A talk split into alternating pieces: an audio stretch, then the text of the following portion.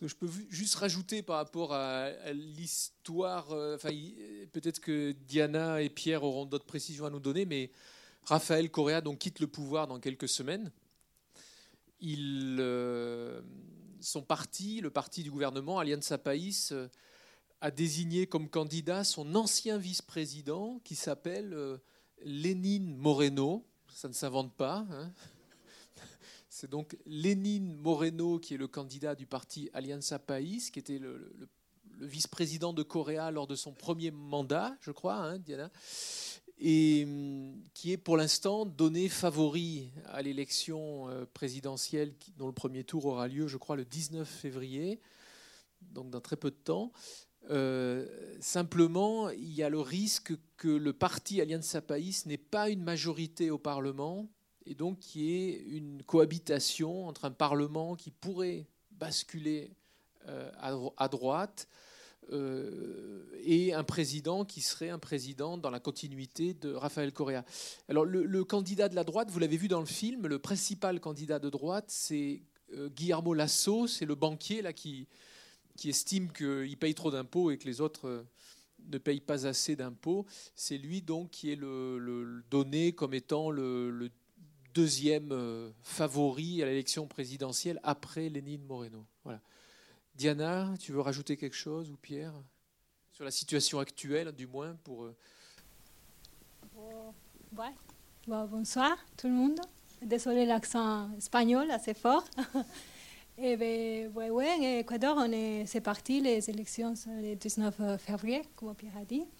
Et eh ben, il y a un grand euh, débat maintenant ben, parce que Lenny Moreno ne ressemble pas à Corée. Il est plus calme, il est plus tranquille. Ben, est-ce que ça va, ça va donner vachement envie des personnes de voter pour lui, même si, si, si les personnes de droite sont contre Corée mais comme Lenny Moreno est plus tranquille, peut-être euh, ça peut changer des choses. Mais, Lénine Moreno est très populaire en, en Équateur parce que c'est un, pour des raisons qui ne sont pas forcément que politiques. C'est un, homme qui a, été, euh, qui a pris une balle euh, lors d'une attaque. Il est paralysé. Et donc, il est sur fauteuil roulant. Et il a fait beaucoup pour les handicapés lors de son premier mandat en tant que vice, lors son mandat en tant que vice-président. Il a fait beaucoup de choses pour les handicapés euh, en Équateur, alors qu'on s'en occupait pas jusque-là. Et ensuite, il a été nommé chargé du handicap auprès du secrétaire général de l'ONU à Genève ce qu'il a écarté de la vie politique équatorienne pendant plusieurs années, ce qui fait qu'aujourd'hui, il bénéficie toujours d'une très forte popularité sans être forcément relié à la figure et à la personne et à la politique de Rafael Correa. Voilà. C'est une des raisons aussi pour lesquelles le parti Alianza País a mis cet homme, l'a désigné candidat à l'élection présidentielle, c'est parce qu'il incarne la continuité tout en apparaissant comme euh, plus éloigné de la politique euh, conduite ces dernières années par Raphaël Correa. Alors, je ne sais pas si vous avez des questions par rapport euh, au film que vous avez vu, euh, auxquelles nous pourrions éventuellement répondre. Le micro, si la personne qui a besoin de, dire quelque chose, commenter, faire une question. Comme le disait euh, Diana alors, pendant que vous regardiez le film, là, on était en train de dîner, elle, elle rappelait que le pays est très clivé entre les Antilles et pro-Coréa.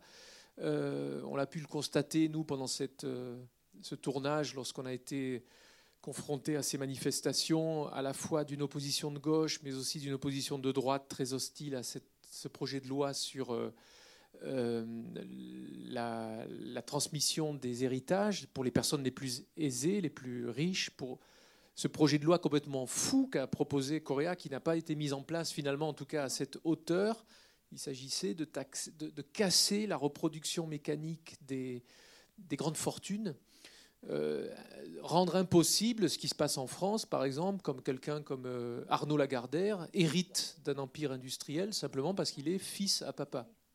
Il n'a rien fait dans sa vie d'autre que d'être le fils de.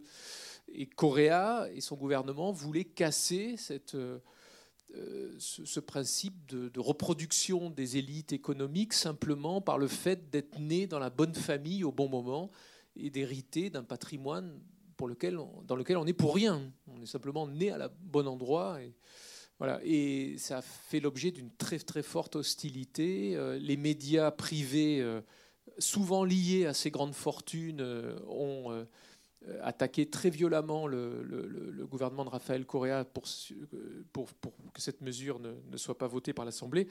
Et au moment de la venue du pape, dans un pays très catholique, ça tu le raconteras mieux que moi, Correa a reculé. Il était hors de question pour lui qu'il y ait une, contestation dans la rue au moment où le pape argentin euh, Francisco euh, faisait cette visite en Équateur, dans un pays où c'était une, une, symbolique très forte pour ce président, que ce pape, que l'on considère aussi comme progressiste dans le domaine social, euh, vienne et que ce soit le bordel. Ça, c'était pas possible pour Correa, donc il a préféré reculer. Donc pour des raisons qui ne sont pas forcément que politiques. C'est sûrement un des problèmes de ce pays, c'est que la religion interfère beaucoup trop encore aujourd'hui dans les affaires publiques, alors qu'on est dans un, pays qui est censé être laïque. Et vous avez vu le problème sur l'avortement, enfin le problème, vous avez vu ce qui s'est passé avec l'avortement, comme le raconte Paola Pabon. Alors Paola Pabon, la députée du parti Alianza País, qui s'est affrontée à Correa parce qu'elle a essayé de faire passer ce projet de loi dépénalisant l'avortement en cas de viol, est une amie des, parents, je crois, hein, de, Pierre. Euh, c'est par son biais qu'on l'a rencontré. On a rencontré cette députée. Voilà. Et là, on revient à l'association, en fait, à Terre ouverte. C'est que Mathilde, qui était la responsable équatorienne des, euh, garderies euh, dans la région d'Otavalo, en fait, elle est de famille avec Paola Pabon. C'est pas une de ses nièces, mais elle la considérait comme sa nièce quasiment. Et donc, en fait, euh, moi, le premier voyage que j'avais fait, on était allé voir Mathilde puis euh, dans les garderies. Et puis on avait rencontré euh, Paola et sa sœur, qui sont dans nos âges, hein, dans mes âges, qui ont une quarantaine d'années, et qui, est, qui a toujours été bah, super investi dans la politique. Et, et c'est ce qui je trouve que c'est ce qui est intéressant dans ce mouvement, c'est que c'est vrai qu'il y a un Coréa qui est super charismatique, qui est impressionnant, hein, qui, ça fait du bien d'entendre les idées qu'il défend. Mais derrière, il y a toute une jeunesse aussi qui, euh, quand même, qui avance avec euh, ces idées-là, qui viennent justement, qui sont pas. Avant, c'était un entre-soi de, personnes qui dirigeaient le pays, euh, de personnes riches, et puis et donc de voir des personnes comme ça qui viennent de, milieux, je vais dire normaux, modestes. c'est quand même le côté intéressant et j'espère que ça va continuer. Mais comme à un moment donné, il y a quelque chose de très intéressant, je trouve, c'est le, quand il a parlé des classes moyennes. C'est vrai qu'à Cuenca, notamment, c'est la troisième ville du pays, euh, relativement conservatrice, et avec une classe moyenne qui vit bien et qui, euh, qui a bien profité du, de, justement de la stabilité, du développement qu'a provoqué Coréa, mais qui a plus tellement envie de partager et que, qui a des envies. C'est le, c'est, le paradoxe. C'est ce qui me fait peur, moi, quand je parle avec les Équatoriens. Alors, ils me regardent parce que je suis européen, hein, je suis français, donc euh, je ne vais pas leur donner de leçons, mais je leur dis que moi, mon rêve pour l'Équateur, c'est qu'ils nous montrent qu'il y a une autre alternative. Mais mes craintes, effectivement, c'est que, bah, en gros, ils prennent exactement le même chemin parce qu'il y a une classe moyenne. Quand on les entend, le rêve, c'est euh, d'aller faire le must, c'est d'aller faire les courses à Miami et puis euh, faire les soldes à Miami, puis revenir. Et il y a une classe moyenne qui vit bien, qui peut le faire régulièrement à Cuenca. Donc, alors que c'est la région de Cuenca, c'est une des régions justement où il y a aussi beaucoup de migration pendant la crise bancaire. Il y avait des villages entiers où il y avait quasiment plus d'hommes parce qu'ils sont tous partis aux États-Unis par euh, les moyens qu'ils pouvaient. Certains pourtant ont des histoires difficiles, mais ceux qui ont réussi ont renvoyé aussi beaucoup d'argent. Du coup, il y a quand même pas mal d'argent à Cuenca. Et donc, il y a des familles effectivement qui ont, euh, de l'argent et qui ne veulent pas partager. Donc euh, c'est vrai que ça, ça va être l'enjeu. Et, d'ailleurs, il y avait le ministre de l'Éducation qui en parlait à un moment donné, qui disait que ça va jouer dans l'éducation. Et à un moment donné, il va falloir que le modèle éducatif, effectivement, ils ont investi dans les infrastructures, mais ça ne va pas suffire. Il va falloir aussi, au niveau des idées, au niveau de la citoyenneté, qu'il y ait un vrai débat et un vrai changement pour que justement ils puissent continuer sur une voie euh, alternative, parce que sinon, ils prendront exactement le même chemin. Ah, donc merci pour ce film très intéressant. Euh, comme vous l'avez dit, le gouvernement de Corée a suspendu son engagement à imposer davantage les héritages du fait de l'arrivée du pape François. Or, ce pape est très attaché à la lutte contre la pauvreté. Euh, est-ce qu'il est intervenu au sujet de cette loi ou de la politique sociale de Raphaël Correa à l'occasion de ses visites? À ma connaissance, il n'est pas intervenu directement, mais le fait qu'il aille en Équateur et en Bolivie, euh, lors de cette visite, il a visité ces deux pays, puis ensuite le Paraguay, mais là parce qu'il y a des missions jésuites, et je crois que c'est un pape euh, jésuite. Hein. Il, signifiait clairement que les politiques de Correa et de Evo Morales en Bolivie et en Équateur pour Rafael Correa étaient les politiques qui lui semblaient les plus intéressantes aujourd'hui sur ce continent. Donc euh, même s'il n'est pas, pas intervenu dans les affaires publiques, il a euh, signifié par cet acte, euh, cette visite-là, c'est là que ça se passe aujourd'hui, le progressisme sur ce continent. Alors pour la petite histoire, il y a deux églises en Équateur. Il y a une église plutôt conservatrice qui est plutôt liée à la ville de Guayaquil, où sont les élites économiques. Et il y a une église qui est plus proche de la théologie de la libération, des prêtres ouvriers, et qui est plus une église de la Sierra, donc des hauts plateaux. Quand le pape est arrivé, il devait aller, il devait faire deux euh, grands rassemblements. Le premier à Quito, la capitale administrative, et là où il est plus lié à cette église du peuple, et euh, ensuite à Guayaquil. Mais le clergé de Guayaquil est tellement puissant qu'il a réussi à inverser et à faire en sorte que la première messe du pape ait lieu à Guayaquil et non pas à Quito, pour dire qu'il y a des rapports de force au sein de l'Église, entre une Église plus conservatrice et une Église plus proche euh, du peuple et de la théologie de la libération et de ce courant euh, qu'incarne plutôt le pape actuel. Le pape actuel, dans le domaine social en tout cas, a des positions très progressistes, les plus progressistes. Euh, beaucoup plus que les papes précédents, du moins. Oui, bonsoir. Euh, moi, en voyant votre film, là, je me, disais que ben, je, n'ai pas vu le, premier documentaire, la coréen, sur les ânes soif. Euh, d'ailleurs, j'aimerais bien savoir pourquoi vous avez donné ce titre-là. Mais ce qui m'intéresserait, c'était aussi, c'est aussi dans ce premier documentaire, il était question de l'annulation de la dette, je crois. Et, euh, ben, comment, ça s'est passé? Enfin, comment ça a été, euh, comment ça a été rendu possible? Qui souhaiteraient se le procurer, j'en ai, j'ai, pris quelques DVD de, de, nos films, ainsi que des films de Nina Fort, qui a fait des films euh, autres que celui-là. Donc, si ça vous intéresse, vous pourrez vous les procurer après la projection. Oui, la question de la dette est une question très importante symboliquement.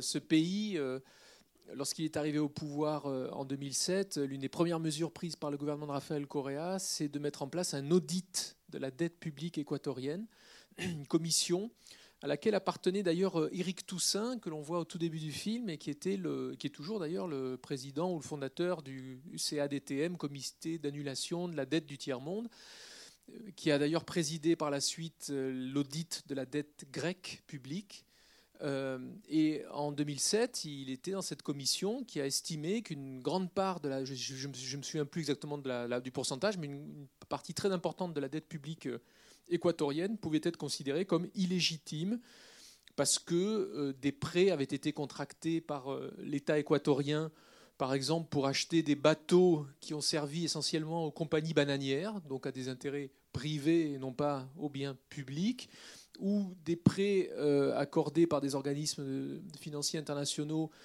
euh, à l'Équateur, mais qui avaient été euh, contractés par le biais de corruption de fonctionnaires.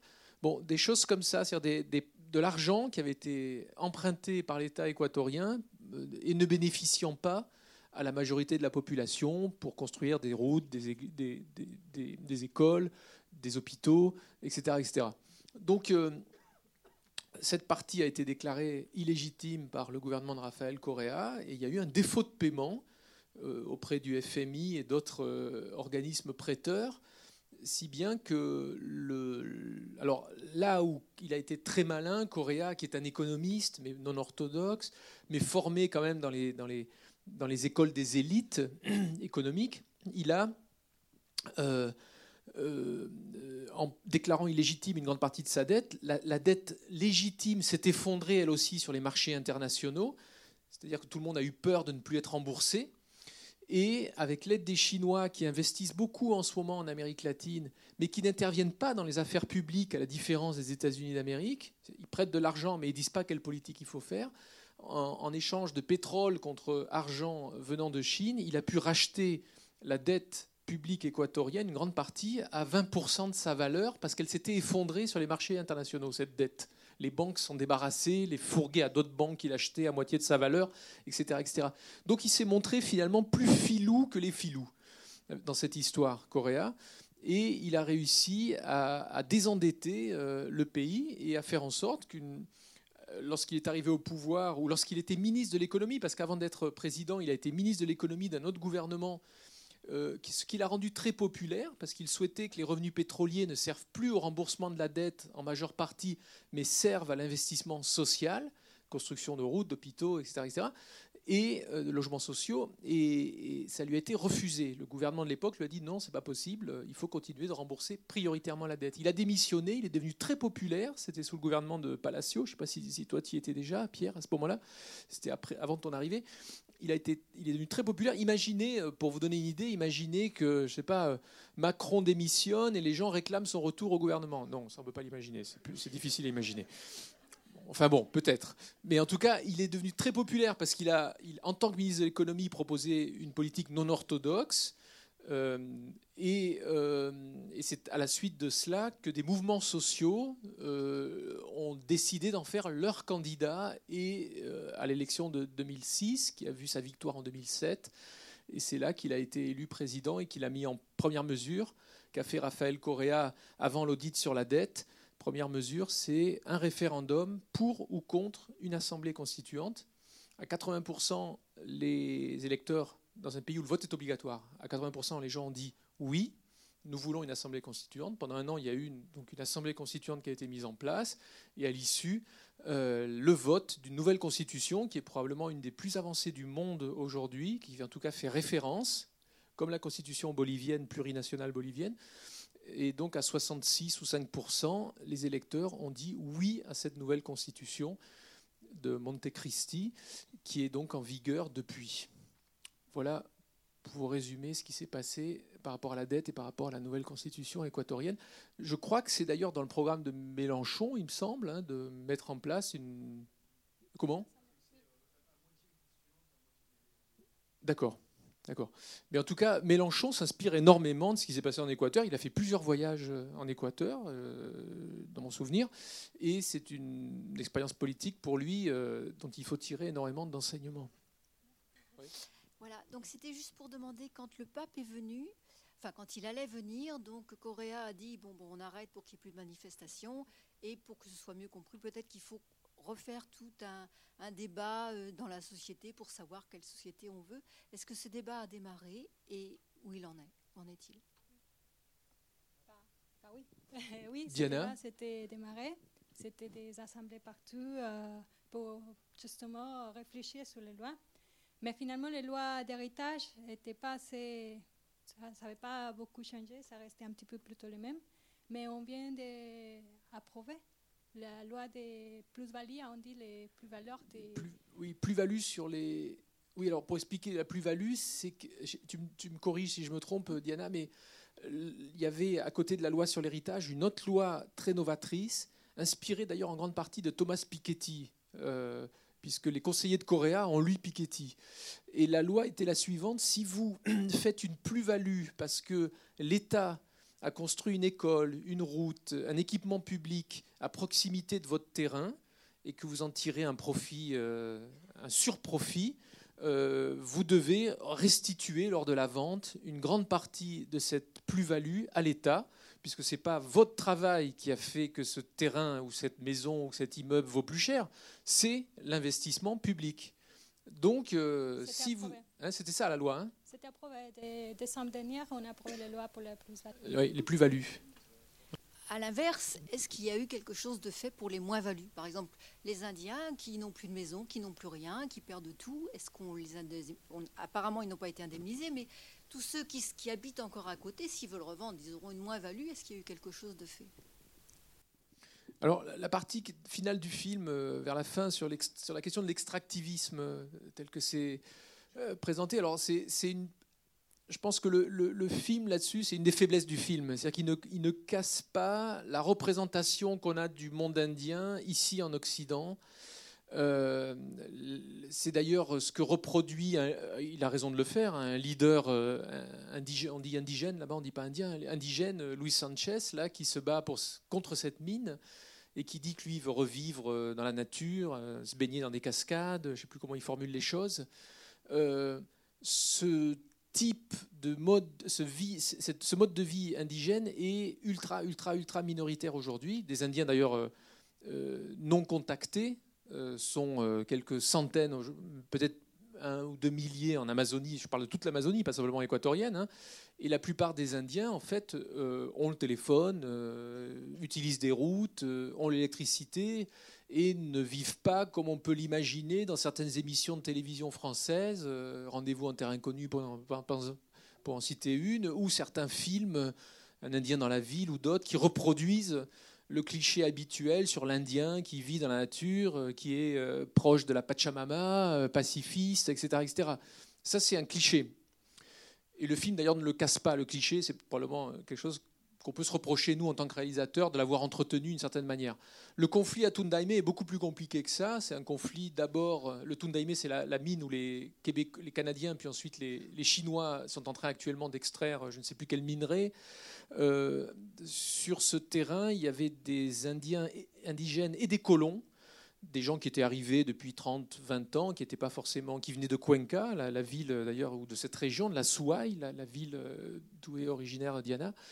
Euh, ils s'étaient installés à la frontière avec le Pérou, dans une zone de frontière agricole. Donc ils ont pris des grandes terres, c'est souvent des exploitations de plusieurs dizaines, centaines d'hectares, et ce sont surtout des éleveurs quand euh, la mine a commencé à acheter les terrains, elle a acheté des terrains à des prix différents aux, divers agriculteurs qui étaient présents, qui étaient soit des Indiens, indigènes, soit des colons.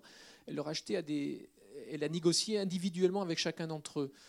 Quand certains se sont rendus compte que d'autres avaient bénéficié de, prix d'achat plus élevés que pour eux, bah, ils avaient vendu, mais non, euh, ils sont allés réoccuper leurs terres en essayant de faire pression et en disant on a été spoliés, donc euh, donnez-nous plus d'argent, ce qui est normal. Donc en fait, il y a beaucoup d'intérêts financiers qui n'apparaissent pas là-dedans, qui sont plutôt des intérêts de petits propriétaires. Il y a certes quelques Indiens chouards, mais ils sont ultra, ultra, ultra minoritaires. C'est ce qu'on voit dans le reportage d'une chaîne privée. Euh, mais le conflit qui est derrière tout ça, c'est la question d'intérêt particulier, intérêt général à partir de quand l'intérêt général peut primer sur des intérêts particuliers? Est-ce que euh, c'est la même chose une mine euh, qui ne bénéficie qu'à une multinationale avec de l'argent qui part vers l'étranger et dans des, dans des actions, chez des actionnaires et, pour verser des dividendes Ou est-ce que c'est pas la même chose quand l'État euh, oblige ces multinationales à laisser une grande partie de l'argent dans le budget de l'État, ce qui est le cas en Équateur ou en Bolivie voilà. Est-ce qu'il ne faut pas différencier les deux? Par exemple, au Mexique, l'État mexicain a fait le choix de laisser les compagnies pétrolières ou des compagnies multinationales piller le pays. En Équateur, en Bolivie, le choix qui a été fait, c'est de dire vous pouvez travailler dans le pays, vous pouvez exploiter du pétrole, vous pouvez exploiter des, minerais, mais vous laissez 80% de la plus-value ici. L'argent, ça rentre essentiellement dans les caisses de l'État. C'est qu'à ces conditions que vous exploitez les mines. Parce que nous, on a besoin de cet argent pour faire des écoles, pour faire des, centrales hydroélectriques pour faire des, hôpitaux, euh, etc., et des logements sociaux. Donc c'est pas tout à fait la même chose. Après, vous avez des indigènes qui sont, euh, ou, des gens qui sont affectés par ces ouvrages, même les, barrages hydroélectriques. Les barrages hydroélectriques, souvent, ça va noyer une, vallée, et vous avez une communauté qui va pas être contente.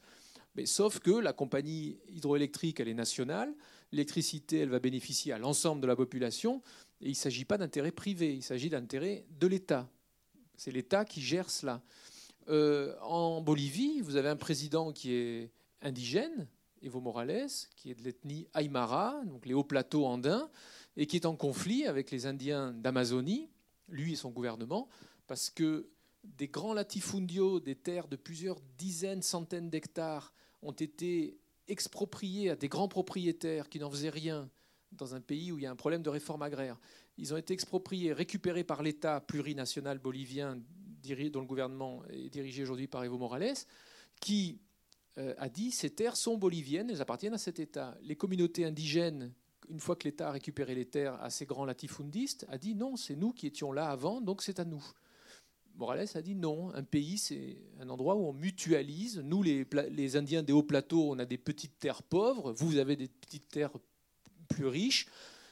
Tout ça, c'est à tout le monde. Voilà. Donc il y a un problème entre eux, où s'arrête l'intérêt particulier, y compris de petites communautés, et où démarre l'intérêt euh, général? Et ces deux gouvernements, Morales en Bolivie et Correa en Équateur, sont confrontés à ce genre de problème. Moi, je, ne sais pas où, où, il faut mettre le curseur, mais en tout cas, c'est plus compliqué que ce que racontent les grands médias euh, occidentaux, euh, ce que racontent nos journaux. L'Indien, c'est pas forcément la Pachamama et c'est pas forcément celui qui vit dans la jungle avec des plumes euh, sur la tête.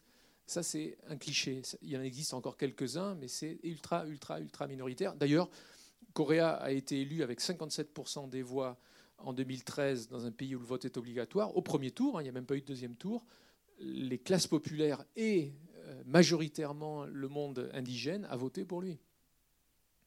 Donc voilà, c'est beaucoup plus compliqué qu'on ne le voit ici à travers certaines ONG, à travers certains groupes écolos. Euh, quand la contestation écolo vient de là-bas, c'est pas la même chose que quand elle vient d'ici.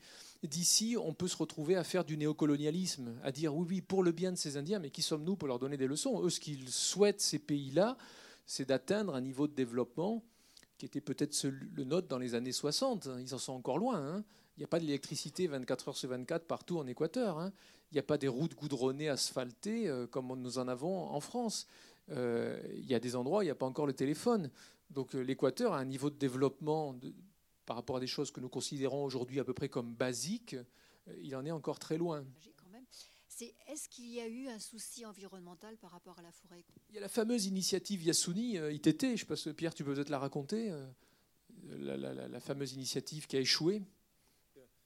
Et c'est là qu'on avait aussi commencé au niveau euh, international à parler un petit peu de l'Équateur.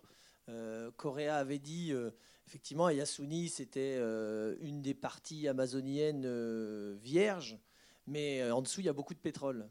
Donc comme il y a des grands rassemblements internationaux par rapport à l'environnement, il avait dit, euh, bah ok, c'est un poumon, tout le monde nous dit qu'il ne faut pas y toucher, euh, euh, c'est le patrimoine mondial, mais il y a un manque à gagner énorme pour un pays comme le nôtre qui est très pauvre. Donc bah, on en appelle à la solidarité internationale, c'est-à-dire qu'on est prêt à ne pas toucher au pétrole qui est en dessous, mais il va falloir coopérer et que les pays riches comme la France, l'Allemagne, les États-Unis, etc., bah, nous aident à ce qu'on ne touche pas justement euh, à ce pétrole euh, et, donc qui nous aide financièrement pour qu'on puisse continuer à développer nos écoles, euh, la santé et amener notre politique parce qu'on est un pays pauvre. Et donc, bah, ça n'a pas tellement répondu en fait. Hein. Donc, il y a des beaux rassemblements, mais donc, du coup, ils ont commencé, je crois, Diana, je dis pas de bêtises, quand même à, exploiter un peu le pétrole. Eh bien, Corée, il avait fait l'appel pour les 50% de la d'argent qu'on a dans l'Amazonie. Ce n'était pas tout l'argent qu'il a dans l'Amazonie, mais il a dit on prend on reste avec les. Si on, on demande que les 50% de tout ce qu'on peut exploiter à l'Amazonie. 50%. Mais finalement, tout le monde a dit ah, bravo, mais bah, bravo, mais pas plus que ça.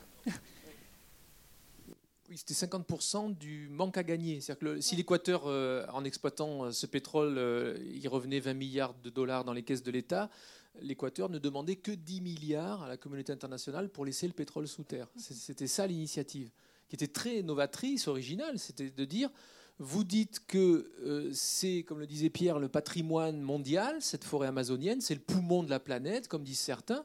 Ne nous demandez pas à nous, pays pauvres, de le, préserver tout seul. On doit le faire euh, collectivement. Ben, sauf la collectivité, elle n'a pas répondu, notamment les pays riches on, a été aux abonnés absents. Je crois que la, région Rhône-Alpes avait donné un peu d'argent euh, en France. Hein, la région Rhône-Alpes avait donné un peu d'argent. Mais au total, au bout de sept ans d'initiative Yasuni ITT, c'est le nom de la zone, il y a eu 2% des sommes réclamées qui ont été collectées. Donc, euh, je crois que c'était en 2015, euh, Raphaël Correa et son gouvernement ont dit ben, on va exploiter Yasuni, on va essayer de le faire le plus proprement possible, mais vous ne pouvez pas nous demander à nous de ne pas exploiter nos ressources naturelles dont nous avons récupéré la souveraineté et pour bénéficier, pour que cela bénéficie à des programmes sociaux. Merci, bonsoir. Euh, tout en reconnaissant ce qu'a fait Correa depuis 7-8 euh, ans, enfin surtout au départ dans son premier mandat,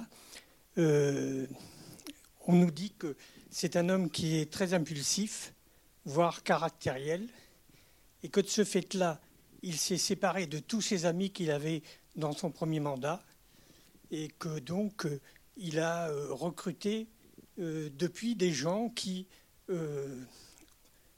ont conduit le pays à ce qu'il y ait plus de corruption qu'avant. Alors est-ce que vous êtes d'accord avec cette version? Et d'autre part, je vous trouve quand même assez indulgent vis-à-vis de l'Église quand vous dites qu'il y a encore une partie de l'épiscopat qui est favorable à la théologie de la, libération. Enfin bon, c'est votre, vous avez le droit de, le penser. Moi, je vous dis que c'est quand même une litote, quoi.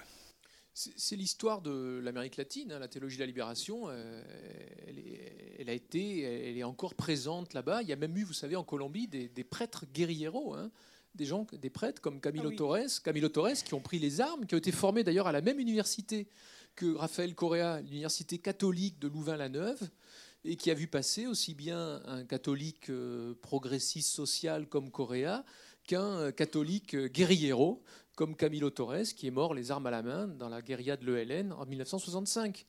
Donc euh, c'est ça l'Amérique latine. Hein. C'est, oui, Non, non, mais ce que je veux dire, c'est qu'il y a longtemps que euh, les deux derniers papes qui ont précédé le présent ont balayé tout cela.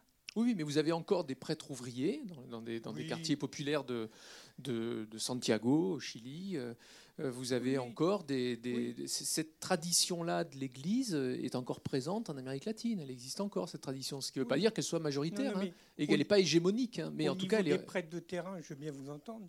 Au niveau de l'épiscopat, euh, ah non, non, bien sûr, je ne dis, oh dis, pas ça. Mais bon, l'Amérique latine reste un des derniers foyers de, catholicisme euh, de la planète, avec l'Afrique et quelques pays comme la Pologne ou l'Irlande. Hein, il n'y en a plus beaucoup. Ah des foyers où c'est très présent, ce qui explique beaucoup de choses. Et ça explique aussi pourquoi il y a ces résistances en Amérique latine à des lois de dépénalisation de l'avortement.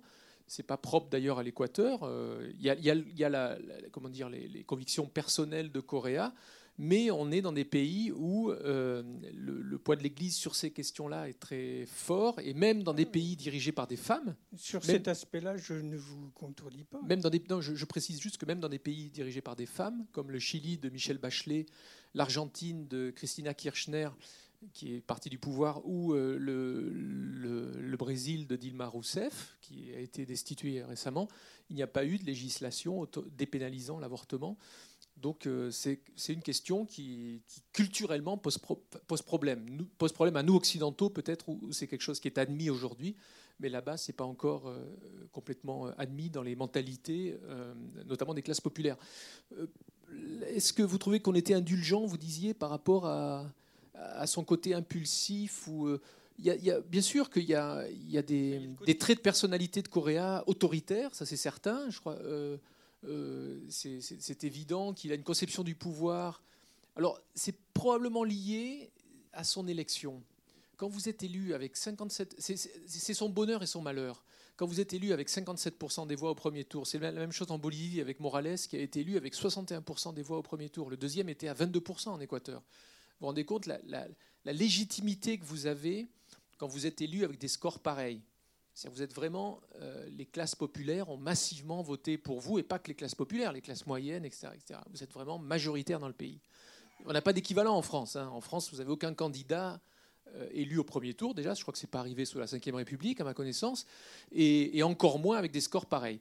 Donc, euh, quand vous avez cet assentiment populaire, vous pouvez malheureusement peut-être être tenté de vous dire bon, ben maintenant que j'ai ce consensus autour de ma politique et de ma personne, je ne vais pas m'emmerder à aller négocier avec tel ou tel groupe. Euh, je vais pas. Donc, ça peut accentuer des côtés autoritaires de, manière d'exercer le pouvoir, et probablement que, ça a joué dans le cas de, de le fait d'avoir été élu avec un, score pareil. Après, ce qui nous a intéressé avec Nina Ford dans, ce dans, dans cette histoire, c'est pas tant ce qu'a fait Coréa et son gouvernement que ce qui a été tenté. Parce que ce sont des choses qui ne sont même plus tentées en Europe aujourd'hui. La loi sur euh, euh, la surtaxation des héritages les plus élevés, je pense qu'il n'y a aucun parti, même aujourd'hui, qui, serait en mesure en France de proposer ça sérieusement dans un programme présidentiel dans, les, dans les semaines à venir. Je crois que ça existe, je ne suis pas sûr. Peut-être le NPA, ou euh, lutte ouvrière, et encore, je n'en suis pas sûr. Vous voyez, il y a encore un niveau d'utopie, il y a encore un niveau d'utopie qu'on a perdu complètement ici.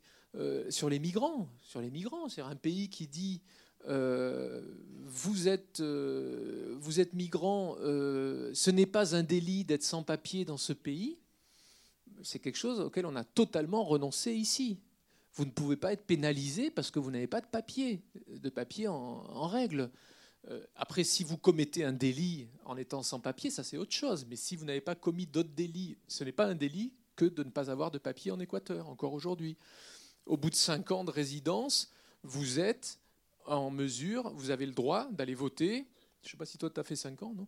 Vous avez le droit d'aller voter à toutes les élections et vous avez le droit même de vous présenter à toutes les élections, à l'exception de l'élection présidentielle. Là, il faut être national, il faut être né dans le pays.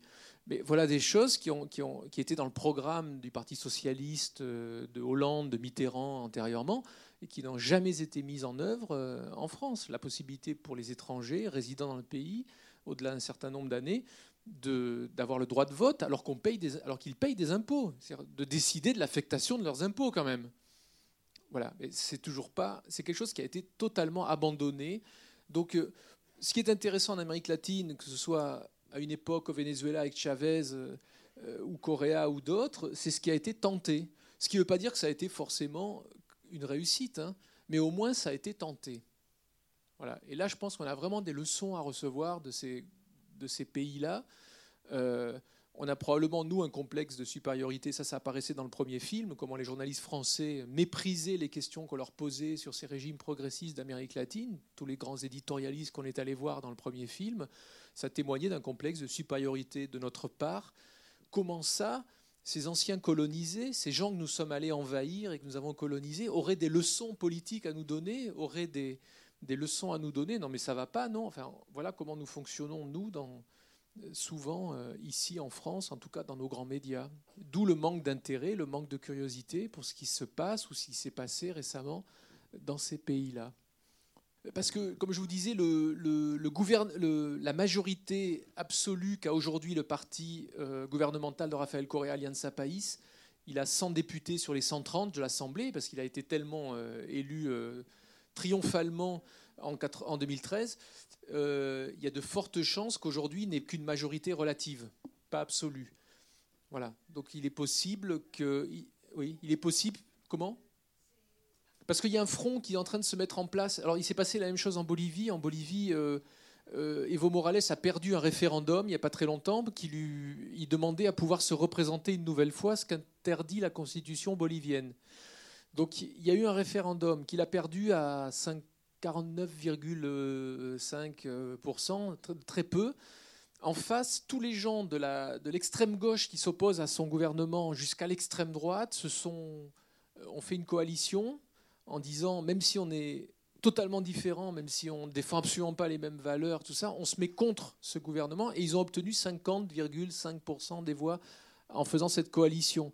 Même chose au Venezuela, où des gens très différents se sont opposés au gouvernement de Maduro, Nicolas Maduro, et euh, ont réussi à gagner les législatives. Mais c'est comme si vous aviez euh, le NPA, le Front National, euh, le Modem, qui se mettaient tous contre un gouvernement qui leur déplaît. voyez? Et c'est ainsi que c'est ce qui se passe aussi un peu en Équateur, une espèce d'alliance de gens contre nature, de gens qui défendent absolument pas les mêmes intérêts, mais qui pour différentes raisons, veulent s'opposer à ce gouvernement, ne veulent pas qu'il reste majoritaire et vont s'unir et peut-être euh, réussir à le mettre en, échec. Oui, oui, dit Diana. Oui, c'est un catholique euh, de la même euh, famille de pensée que, que Raphaël Correa, Lénine Moreno. merci encore pour ce film qui était très très intéressant, notamment au niveau des questions, je trouve, idéologiques qui soulève. Euh, vous parlez euh, pas mal, euh, même beaucoup, de, de la, gauche intellectuelle notamment qui contredit Correa et qui le critique beaucoup. Mais je voulais savoir quelle force politique elle avait, cette gauche-là. Est-ce qu'elle était uniquement intellectuelle ou est-ce qu'elle était représentée par la, la population? Est-ce qu'il y a un vrai mouvement politique? Alors, justement, cette gauche, il y a eu à un moment donné, euh, Diana, tu vas peut-être aussi pouvoir euh, expliquer, notamment sur Cuenca, il y a eu euh, il y a une scission à un moment donné, il y a eu un mouvement qui s'appelait la ruptura, donc la rupture, qui était un mouvement de gauche, mais qui se reconnaissait plus derrière Correa, justement, qui trouvait que bah, sa manière de gouverner forte et, sa personnalité et la façon de, mener les choses déplaisaient beaucoup. Donc ils, ont, ils, se sont, ils ont quitté le, le mouvement Alianza País pour faire un nouveau parti. Euh, ce parti, il a eu du mal à exister. Et maintenant, on retrouve par rapport aux critiques même qu'il faisait par rapport à Corée, euh, moi je trouve, Après, ça c'est mon opinion, hein, que ils se sont, ils ont fait des alliances avec des personnes allant faire des alliances jusqu'à l'assaut. C'était un peu tout le monde contre Corée à un moment donné. Hein. Donc même il y a eu une certaine gauche je trouve qu'il a perdu de crédibilité. Et d'ailleurs, même des journaux plutôt de droite, à un moment donné, là récemment, faisaient des éditos en disant euh, pendant ces dix ans, euh, l'opposition a passé beaucoup de temps effectivement à, se, attaquer la personnalité de Coréa, attaquer. Mais en fait, il existe peu. Moi, je trouve dans ce que j'ai vu, ce que je connais, de d'alternance crédible en fait pour l'instant par rapport à ce mouvement. Et c'est vrai qu'en dix ans, il a fait tellement de changements quand même impressionnants que cette gauche intellectuelle euh, qui critique, au bout du compte, moi notamment, je, connaissais une personne qui est maintenant euh, vice-préfète et qui avait ce discours-là contre Coréa qui faisait partie de la ruptura, et maintenant qui est dans un processus où je dirais que ça serait une gauche euh, socialiste française. Alors je ne sais pas s'il faut dire gauche, je ne sais pas comment vous... mais, mais donc, net, au bout du compte, nettement plus euh, modéré et nettement plus. Euh, je ne sais pas s'il y aurait tous ces changements-là, justement, si, euh, si c'est cette partie-là qui l'avait emporté. Et, et, par rapport à. Vous parliez de la personnalité. C'est vrai que pour nous, c'est un peu. Moi, la première fois que je l'ai vu, il était venu à Cuenca fêter les 5 ans de, le, cinquième anniversaire de son élection. C'est vrai qu'il y a une mise en scène, on se dit qu'il y a un égocentrisme énorme, mais je ne sais pas s'il aurait pu s'il euh, aurait pu faire tous ces changements s'il n'avait pas eu ce caractère-là aussi. C'est le, je sais pas, c'est le paradoxe. Est-ce qu'il aurait pu emmener toute une, comme ça, toute, la population, le charisme qu'il a, il est quand même impressionnant dans, ce qu'il fait. Et, c'est vrai que son premier gouvernement aussi, il y avait beaucoup de personnes qui venaient d'ONG, qui étaient de, des personnes qui connaissaient pas forcément le milieu politique. Donc je pense qu'ils ont été bah, des échos que j'ai eus d'une personne qui faisait partie d'ONG, qui avait des amis justement qui avaient été dans les ministères je pense qu'aussi se sont un peu cassés les dents avec le fonctionnement politique. C'est-à-dire qu'il y a eu un peu, entre les utopies et tout, même s'il euh, y avait beaucoup de changements, euh, on vient d'ONG, puis on a, on a des grands idéaux, et puis on se retrouve effectivement à la tête d'un pays avec un, oui, un, président fort, avec une manière, et puis vraiment, je pense qu'il avait une direction claire et donc des façons de travailler qui les dérangeaient sûrement, beaucoup. Donc il y en a beaucoup qui ont abandonné, je pense aussi par rapport à ça, à ce milieu-là qui est quand même différent. Euh, et, euh, je pense qu'ils ont été un peu désenchantés, c'est vrai. Même si c'est pas le même parcours et pas non plus la même personnalité, vous voyez ce que Mélenchon provoque comme énervement, agacement. Euh, chez d'autres candidats euh, de gauche. Hein, c'est un peu la même, la même chose. Alors, il y avait un, candidat d'extrême gauche, on va dire, euh, qui, euh, l'historien et sociologue Pablo Spina, qui apparaît dans le film, était proche de lui. Et proche de lui, c'est Alberto Acosta. Alberto Acosta, ça a été le candidat de cette gauche-là à la dernière élection présidentielle en 2013. Et pour vous donner le poids politique que représente cette gauche d'opposition à Correa, il a fait 3%. Hein. il a fait 3% des voix. Correa, 57 vous voyez le, niveau de, voilà, c'est des gens qui sont déconnectés euh, des classes populaires, qui ont une certaine audience euh, chez les intellectuels, les artistes, euh, une, classe moyenne un peu, on va dire, intellectuelle comme celle que l'on voit là, et des bobos, ce qu'on pourrait appeler les bobos, même s'il n'y a pas beaucoup de bobos là-bas, mais ils sont pas en, relation avec, même s'ils voudraient l'être, ils prétendent l'être en relation avec les mouvements indigènes, les mouvements sociaux, ils n'ont pas cette assise populaire parliez des intellectuels. Par exemple, il y a un, intellectuel sur Cuenca, Don Gallo, que tu connais, que tu as rencontré, donc, qui, faisait partie des fondateurs du Parti communiste euh, euh, en Équateur, qui a 75 ans. Et là, récemment, il a écrit, parce qu'il écrit beaucoup, il réfléchit beaucoup, il était universitaire, il avait étudié en Russie.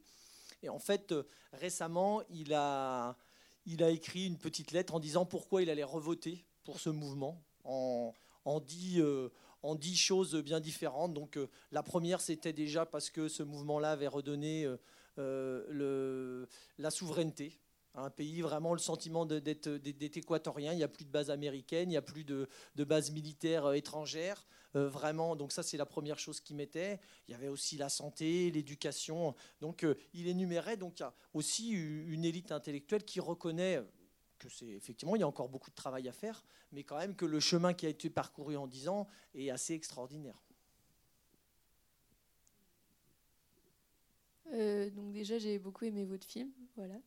Euh, donc dans, il y a plusieurs personnes qui disent que c'est une dictature dans le film. Donc, est-ce que vous, vous avez senti des tensions quand, par exemple, vous avez interrogé le président ou d'autres personnes Enfin, des tensions ou si des gens vous ont dit enfin de couper des choses ou ce genre de, de choses? Bah, disons, de la manière qu'on a de faire des films depuis 18 euh, ans, on n'est pas trop s'auto-censuré. Je pense pas que si vous regardez nos autres films, c'est pas ça qui caractérise notre travail, l'autocensure. Euh, après, lors du tournage en Équateur, euh, je crois que quand des gens disent c'est une dictature et qu'on les voit s'exprimer comme ils peuvent s'exprimer, quand on voit le présentateur de la première chaîne de télévision expliquer que c'est pas bien ce que fait on, on n'a pas vraiment l'impression qu'on est dans une dictature. Alors il faut redéfinir ce que c'est qu'une dictature. Mais nous, ce n'est pas vraiment l'impression qu'on a eue, même si des opposants à Coréa voulaient faire passer euh, ce régime pour dictatorial. Après, qu'il puisse y avoir des traits autoritaires, euh, certes, mais bon, je pense qu'on est beaucoup plus avancé de ce point de vue-là en France. Quand on voit le comportement de la police française euh, à l'égard de manifestants et quand on voit celui de la police équatorienne, là on ne le voit pas dans le film, mais on l'avait filmé, il y a des, les, policiers anti-émeutes équatoriens ont des boucliers sur lesquels il y a écrit Yo también soy euh, padre hein, y tengo hijos. Moi aussi, je suis père et j'ai des enfants. Ne me tapez pas dessus. C'est ça en Équateur, vous voyez on est quand même très loin des Robocop euh, qu'on voit aux manifs en France et qui gazent et tapent sur euh, tout ce qu'ils peuvent en toute impunité ou presque. alors, si c'est ça une dictature, moi je veux, je veux qu'on ait une dictature en France. Hein. Alors ça, je suis pour qu'on la rapatrie, cette dictature ici. Bonsoir, félicitations pour votre film. Donc si j'ai bien compris, vous, serez, vous seriez favorable à une institution en France de politique économique telle que celle qu'a fait Coréa dans son pays. Euh, j'aimerais savoir ce que vous, si vous pensez qu'on euh, pourrait euh, reproduire ça en France, si le, contexte est le même, et ce que vous diriez aux gens qui pensent que ce n'est pas possible parce qu'on ne peut pas comparer la situation en Équateur et en France. C'est pas tout à fait faux hein, que la situation n'est pas la même. En Équateur, on est plutôt comme en France après-guerre. vous avez un pays qui a été non pas détruit par une guerre militaire, mais par une guerre économique. Euh, les infrastructures sont dévastées. Euh, lorsque Coréa arrive au pouvoir, euh, la, 2,5 millions et demi de personnes sont parties du pays. On est dans une situation qui est post-guerre. Sauf que ce n'est pas une guerre militaire, c'est une guerre économique qui s'est produite dans ces années-là, fin des années 90, début des années 2000. Euh, et c'est pour ça aussi qu'on peut établir des parallèles parfois avec De Gaulle, parce que De Gaulle, lorsqu'il arrive au pouvoir après-guerre, est obligé de composer avec les communistes, euh, avec... Euh, c'est là qu'on crée la sécurité sociale en France. C'est pas un type de gauche. Hein. Enfin, Ambroise Croizat, le ministre qui va être à l'origine, oui, c'est un communiste. Il y a eu un film que vous avez probablement vu, La Sociale. Donc, mais le chef du gouvernement, c'est pas un type de gauche, hein, De Gaulle. Après, c'est un type qui est contre l'ingérence des États-Unis sur la politique intérieure du pays, qui est, euh, euh, de ce point de vue l'approche aussi de Coréa, comme le racontait, récupérer la souveraineté. C'est pas forcément euh, une valeur de, de, droite, ça peut être aussi une valeur de gauche. D'ailleurs, la souveraineté économique, ça a été pendant très longtemps le credo du Parti communiste dans les années 90 le fait de produire local, de récupérer cette souveraineté-là, c'était pas le Front National qui défendait ça. Hein. Le Front National, il était ultra-libéral à l'époque. Hein. Il était thatchérien avec le père Le Pen. C'est après qu'il a basculé, quand il a vu que le Parti communiste euh, a quitté un peu ce terrain-là avec Robert Hue et la, gauche plurielle. Bon, ça, je fais un rappel historique euh, qui ne parlera pas forcément aux plus jeunes. Mais euh, toujours est-il que la situation en Équateur est plutôt une situation d'après-guerre. Euh, il récupère un pays où il faut reconstruire des infrastructures élémentaires, des écoles, un service public de l'éducation gratuit. Alors ça, c'est là, qu'il y a quelque chose dans ce contexte-là d'assez extraordinaire, parce que en Amérique latine, la tendance, c'est de faire de l'éducation privée payante sur le modèle nord-américain. Vous allez au Chili, pourquoi il y a eu des manifestations ces dernières années au Chili? Parce que c'est impossible de faire des études universitaires gratuites au Chili vous êtes obligé de vous endetter, soit vous, vos parents, si vous êtes riches, ils, payent, mais sinon, si vous n'êtes pas riche, vous êtes obligé de vous endetter pour 20 ans, de, contracter des prêts auprès des banques pour faire des études. C'est obligatoire au Chili. Bon. Donc ce modèle euh, de, service public euh, de qualité avec des moyens gratuits, c'est quelque chose d'assez rare euh, en Amérique latine aujourd'hui. Donc c'est ça ce qui est intéressant, c'est que l'Équateur, ou la Bolivie va à contre-courant du néolibéralisme dominant et des politiques ultralibérales dominantes, notamment dans cette partie du monde. Et c'est ça ce qui est intéressant, c'est que même dans un endroit où la tendance n'est pas celle-là, il y a le pouvoir politique qui arrive à imposer des vues économiques et sociales progressistes, humanistes, qui ne viennent pas de la gauche traditionnelle. Correa n'est pas un homme de gauche, il vient pas du mouvement syndical, il vient pas du mouvement social. comme c'est dit dans le film, c'est plutôt la doctrine sociale de l'Église qu'il incarne et représente. Il a aussi été probablement très influencé par son séjour euh, de un an, une sorte de service civique euh, qu'il a fait dans une communauté euh, indigène. J'ai plus le nom en tête, Diana. Il a, il a été pendant un an euh, comme bénévole, oui, au contact des, plus humbles, des plus pauvres euh, dans la Sierra, je crois. Et ça l'a probablement sensibilisé au sort des, plus pauvres. C'est quelque chose que devraient faire tous nos hommes politiques. Aller passer un an à Emmaüs, aller passer un an auprès des plus pauvres. Peut-être qu'ils verraient les choses différemment. mais c'est plutôt ça, Coréa. Et est-ce que on pourrait je ne pense pas qu'on puisse reproduire, parce que nous, on n'a pas besoin de rebâtir un service d'éducation, il faut le maintenir et l'améliorer. On n'a pas besoin de rebâtir un service de santé. Il existe, c'est un des, plus, des meilleurs du monde probablement, il faut le maintenir, le pérenniser. Donc on n'en est pas au même stade qu'eux. Mais ce qu'il montre, ce gouvernement, ce qu'il a montré en tout cas, c'est que des choses qui paraissaient impensables sont devenues pensables. Voilà. Et ça, ça doit nous donner des leçons, ça. Le fait que des choses qui paraissent impensables aujourd'hui peuvent peut-être devenir pensables et même euh, mises en œuvre par un gouvernement progressiste qui prendrait le pouvoir dans ce pays. En est-on là? Euh, Je ne sais pas trop ce qui va se passer, mais c'est pas trop ce qui est en train de, se. voilà, on verra, on verra. Mais le contexte ultra sécuritaire, ultra macronien, nos médias, euh, qui sont encore pires probablement que les médias équatoriens, font qu'il est difficile d'entendre certains, sons de cloche aujourd'hui ici en France. Euh, la salle, on ne sait pas s'il va les avoir. C'est le 17 mars, la, fin de la collecte des parrainages pour se présenter au premier tour de l'élection présidentielle en France. C'est le 17 mars à 18h. Ça, je ne sais pas. Je ne sais pas combien il y en a. Oui? Oui, vous avez expliqué qu'il y avait 2,5 millions et demi d'Équatoriens qui étaient partis avant euh, avant Coréa. J'aimerais savoir ce qu'il en est de cette diaspora. Est-ce qu'elle est revenue? Alors, euh, une partie est revenue.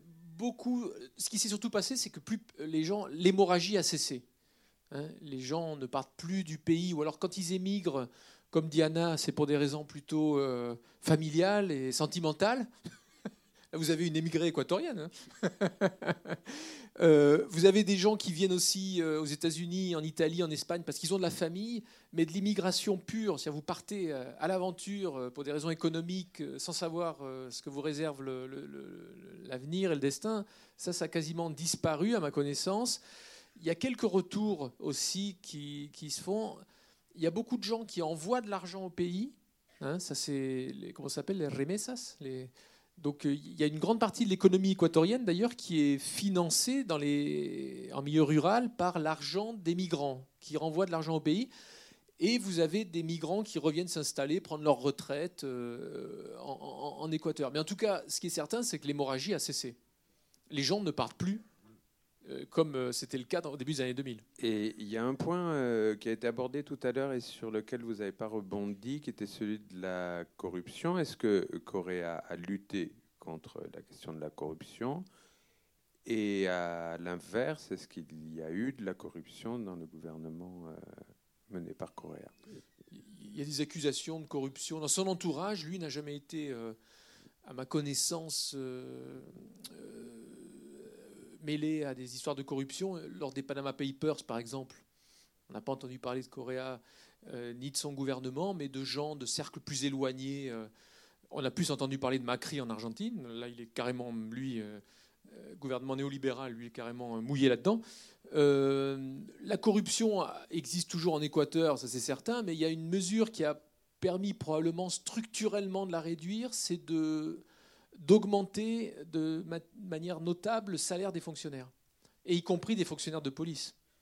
Donc quand vous avez des gens mieux payés, mécaniquement, euh, ils sont moins censés vous soutirer de l'argent puisqu'ils sont mieux payés. Euh, par exemple, c'est le cas sur. Euh, c'est une anecdote qui nous a été racontée avant en Équateur, il y a 10 ans. Il était fréquent que vous fassiez arrêter par des policiers qui vous demandent un bac chiche pour reprendre la route. Ça, apparemment, ça a plus ou moins disparu aujourd'hui. Vous voyez Cette petite corruption. voilà. Mais parce que l'une des premières mesures qui a été prise par Rafael Correa et son gouvernement, c'est d'augmenter le, le, salaire des fonctionnaires de tous les fonctionnaires, que ce soit les enseignants ou les policiers. Euh, après, il y a aussi des privilèges qui leur ont été retirés, et c'est pour ça qu'il a failli euh, perdre la vie dans un affrontement avec des policiers lors d'une révolte policière, enfin de cadres policiers, euh, en septembre 2010, si mes souvenirs sont bons. 30 septembre. 30 septembre 2010, oui, où certains de ses gardes du corps ont été tués. Il y a eu quelques morts, plusieurs morts, et il a failli euh, y passer lui aussi. Donc il y a des problèmes euh, avec des fonctionnaires, euh, notamment policiers. Le... Après, j'ai pas, je, pense que l'Équateur, je crois que l'Équateur est toujours dans n'est pas dans le haut de la liste des pays ayant éliminé la corruption. Ça c'est certain. Il y a un classement qui est, que vous trouverez sur, Internet. Je ne sais pas s'il est très fiable, mais qui indique où sont les pays par rapport. Alors c'est les pays scandinaves où il y a le moins de corruption, je crois. Puis vous avez certains pays africains qui sont euh, tout en bas de la liste, et l'Équateur doit être à la, moitié de la liste. Après, ce qu'il faudrait voir, c'est s'il monte ou s'il descend. Je crois qu'il est un peu remonté, euh, mais euh, ce pas des pays où la, corruption a disparu du jour au, lendemain. Lorsqu'on était en Équateur avec Nina Fort, il y a eu ce qu'on appelle l'informe à la nation, c'est-à-dire le, compte-rendu de l'année aux députés de l'Assemblée par Raphaël, le bilan, le bilan. Et ce jour-là, c'était en 2015, en mai 2015, mon souvenir, je me souviens regarder la télévision, il a annoncé là la loi sur les plus-values, le projet de loi sur les plus-values et le projet de loi sur la taxation des héritages. Et il a dit, il y a un problème dans ce pays, il y a de la corruption. Et d'ailleurs, je suis désolé de le dire, mais il y a un membre de notre parti, Alianza País, qui euh, a commis des actes de corruption. Euh, je demande son arrestation euh, à l'issue de cette audience quelqu'un qui était donc dans l'Assemblée, tout le monde se regardait. qui, c'est qui? Il y a un, parlementaire, ou une parlementaire, je crois, hein, de la région de, Esmeralda, euh, qui a été arrêté euh, à l'issue de, de, cet informe à la nation. Euh, alors ça peut être un coup médiatique aussi, bien sûr. C'est pas comme ça qu'on règle le problème, mais, il y a un souci quand même d'essayer de faire en sorte que les, choses les plus grossières disparaissent. Après, quand vous avez beaucoup d'argent de l'État qui est injecté dans l'économie, ça peut aussi. Euh, il y a des gens qui veulent en prendre une partie, récolter des pots de vin. Euh, donc, euh, donc ça ne fait pas cesser du jour au lendemain le, la corruption. Alors, la question sur la salle qui a été posée, là, je, finis juste là-dessus. avec Philippe Lespinas, notre réalisateur, on s'est amusé à se demander quelle serait, en pensant que il y a de fortes chances que le candidat qui l'emporte à la prochaine élection présidentielle, vu le climat ultra sécuritaire et ultra libéral, soit plutôt un candidat de droite. On s'est demandé quel était le, le, moins pire des candidats de droite. Voilà, c'est ça le, ce que raconte le film qu'on est en train d'essayer de faire sur ce, cet improbable candidat euh, euh, centriste euh, paysan d'origine très modeste, Jean Lassalle. Et donc on est en train de faire un film qui s'appelle un berger à l'Élysée. Et vous avez des petits flyers, je crois, qui sont euh, sur le, présentoir à l'extérieur, qui donnent quelques indications sur le film. Et si ça vous intéresse de voir nos films précédents, dont le premier épisode d'Opération Coréa, j'ai quelques DVD. On, se mettra sur une table à la sortie. Merci. Bonsoir. Merci beaucoup, Pierre. Et merci à Diana surtout et à Pierre qui ont contribué à ma venue. C'était un plaisir. Merci.